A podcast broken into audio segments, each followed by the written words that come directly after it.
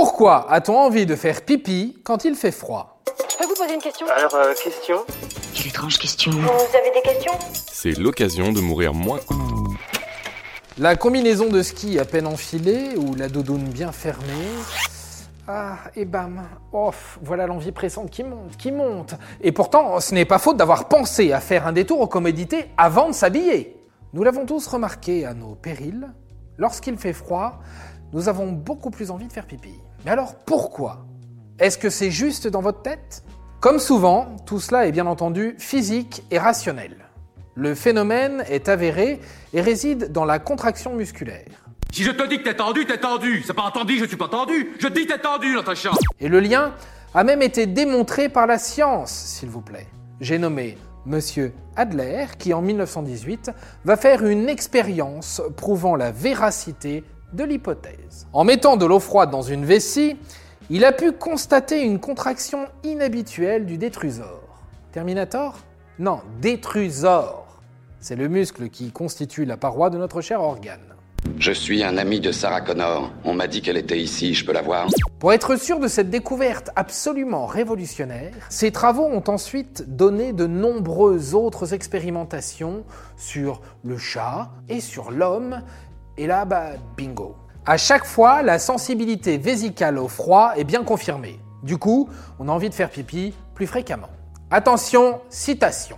La baisse de température induit la stimulation de récepteurs sensibles au froid, présents notamment dans l'urètre et la vessie, qui provoque la contraction des muscles. Cette contraction augmente la pression vésicale et donne envie d'uriner.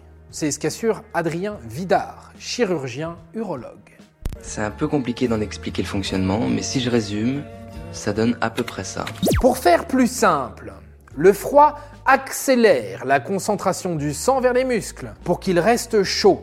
Cela provoque donc leur contraction et donc cette crispation. C'est là qu'une autre explication s'ajoute à la contraction musculaire, tout aussi recevable et qui corrobore les besoins du corps. Comme dit précédemment, lorsqu'il fait froid, le corps tente au maximum de garder sa chaleur.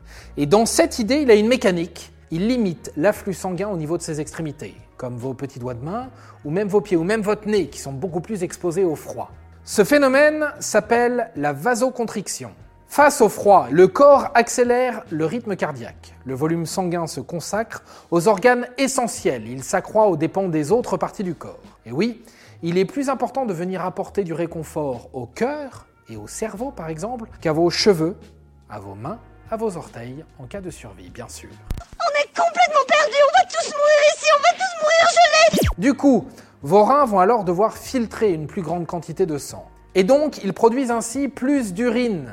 La vessie se remplit bien plus vite, et voilà pourquoi vous vous retrouvez souvent à frétiller en deux secondes après être sorti de chez vous et qu'il fait très froid dehors.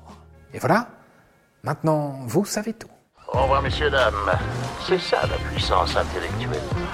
Sapristi C'était un podcast de Genside.